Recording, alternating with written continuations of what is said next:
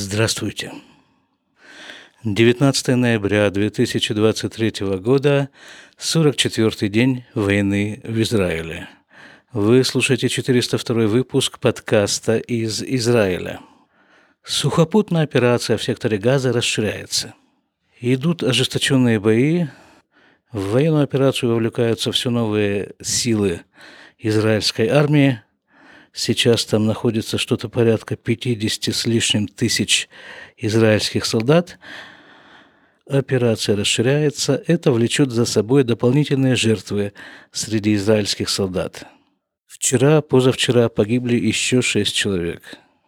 Давайте прямо сейчас я сделаю анонс следующего выпуска. Если все удачно срастется, то мы услышим интервью с э, человеком, который работает в специальном подразделении армии обороны Израиля. Это подразделение занимается оповещением семей погибших и тяжело раненых.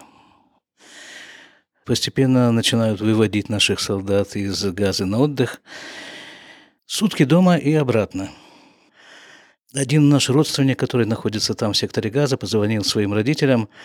Первый раз за все это время у них э, забирают там телефоны, естественно. Правда, командир подразделения ежедневно отправляет всем родителям сообщение, что, мол, все в порядке, все нормально, все живы-здоровы, чего и вам желаем.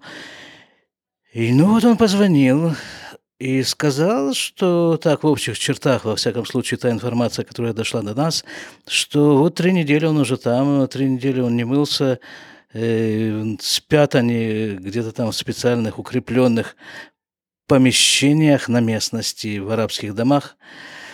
Когда приедет домой, неизвестно. А наш сын, мы ездили к нему на прошлой неделе, он говорит, что по слухам, среди солдат всегда есть всякие слухи. Так вот, по этим слухам он говорит, что там же, в секторе Газа, на расчищенной территории будут сооружаться некоторые такие, не знаю, как их назвать точнее, базы отдыха, что ли, для солдат.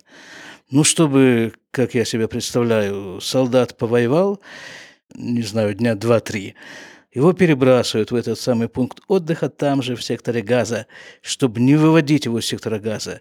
День он там отдыхает, спит, моется и обратно.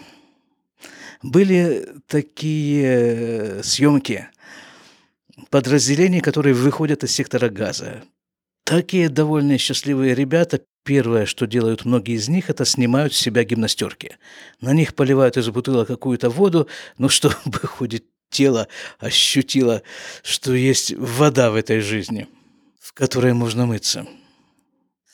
А еще были такие съемки, что туда же к сектору газа подгоняют такие передвижные сауны, передвижные джакузи, народ там плещется – а ребенок сказал, когда мы у него были, а были мы у него в среду, сказал, что вечером должна к ним приехать бригада массажистов.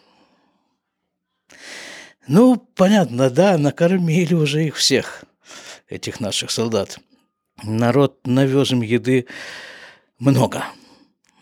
Мы спрашиваем сына заранее, перед тем, как приехать, тебе что привезти? Там носки, трусы, какие-то, что-то из одежды, аккумулятор для телефона, что тебе нужно? Он говорит, тут всего этого горы, просто горы. Подходи, бери и пользуйся.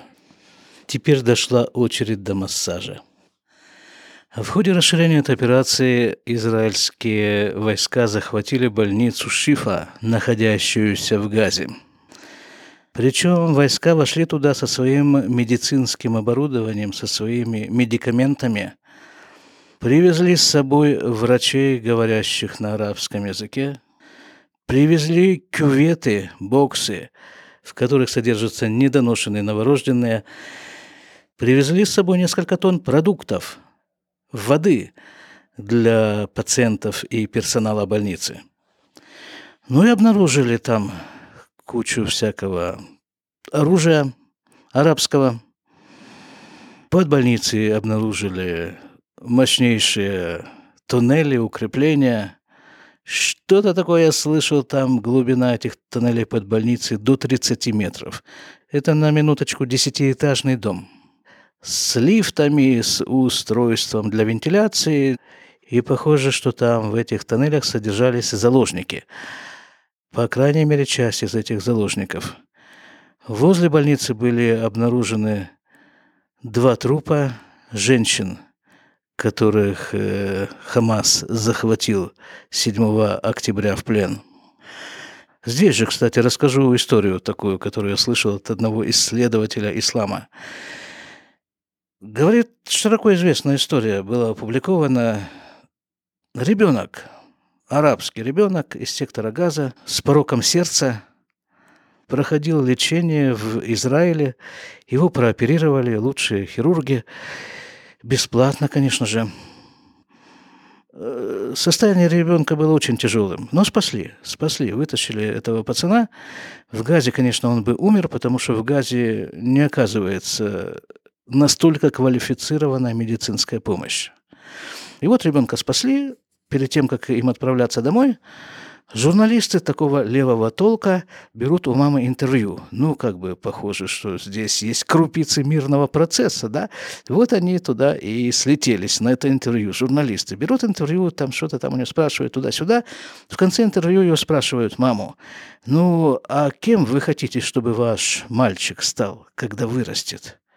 Она ни минуты не сомневаясь говорит, шахидом? Шахид, напоминаю, для тех, кто не знает, это араб, который обвязывается поясом, начиненным взрывчатым веществом, и взрывается где-нибудь в людном месте, стараясь убить как можно больше евреев. А порядок ведения войны, по словам моего сына, выглядит таким образом. Сначала, понятно, артиллерийский обстрел, обстрел из э, самолетов – Потом идут инженерные войска с какими-то громаднейшими совершенно бульдозерами. И вот эти бульдозеры, которым не страшны ни мины, ничего, они переворачивают там то, что они могут перевернуть.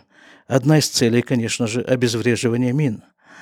За ними идут танки и расстреливают там все, что осталось. Ну а после этого окончательная зачистка силами пехоты. Причем в ходе этой войны, как я понял, идет очень удачное взаимодействие сухопутных войск и авиации. Ну вот там, с земли, замечают, что вот там-то вот есть э, огневая точка, да, и сообщают туда, наверх, самолетом, вертолетом, мол, вот огоньку бы, вот туда бы. Ну и бабах. И очень точный бабах. А потом в другое место и так далее. А в заключение не могу удержаться и не привести вам Некоторые фрагменты из разговора с моим братом, я ему позвонил в э, пятницу. Брат живет в Красноярске. Попрошу запомнить этот факт. Красноярск. Центральная Сибирь. Говорит, в новом учебном году в школе в некоторых классах из 30 учеников есть только два не мусульманина. Центральная Сибирь, повторяю, Красноярск. Два не мусульманина в классе – в одной из школ началось преподавание азербайджанского языка. В родильных домах до 80% роженицы мусульманки. Центральная Сибирь. Он говорит, думал, что где-то там севернее будет э, как-то посвободнее от э, ислама. В Норильске, говорит, все, все торговые заведения, магазины, ларьки, все принадлежит азербайджанцам. Ребята, вы там с Украиной воюете, да? Ну вам что, больше делать нечего? Посмотрите, что вокруг происходит. Опять мы за вас здесь отдуваемся. Я говорил уже недавно совершенно в одном из выпусков, причем это не мои слова, это слова специалистов, профессоров по исламу, говорят, что цель исповедующих ислам – захватить весь мир, чтобы все были мусульманами – включая нас с вами, граждане. Ну, а тот, кто не согласен, э, с ним разговор недолг. Распространение ислама по планете осуществляется самыми разными способами, в том числе военным способом, это то, что происходит у нас в Израиле, или демографическим способом, то, что сейчас происходит, видимо, везде – в том числе в Центральной Сибири, в городе Красноярск, из которого я уехал 30 с лишним лет назад. И еще из благоприятных новостей. Шекель у нас начал подниматься. В начале войны было 4 с лишним шекеля за доллар, сегодня 3,72, а довоенный показатель 3,5. Тоже критерий. Однако. Ну хорошо, будьте здоровы, до свидания.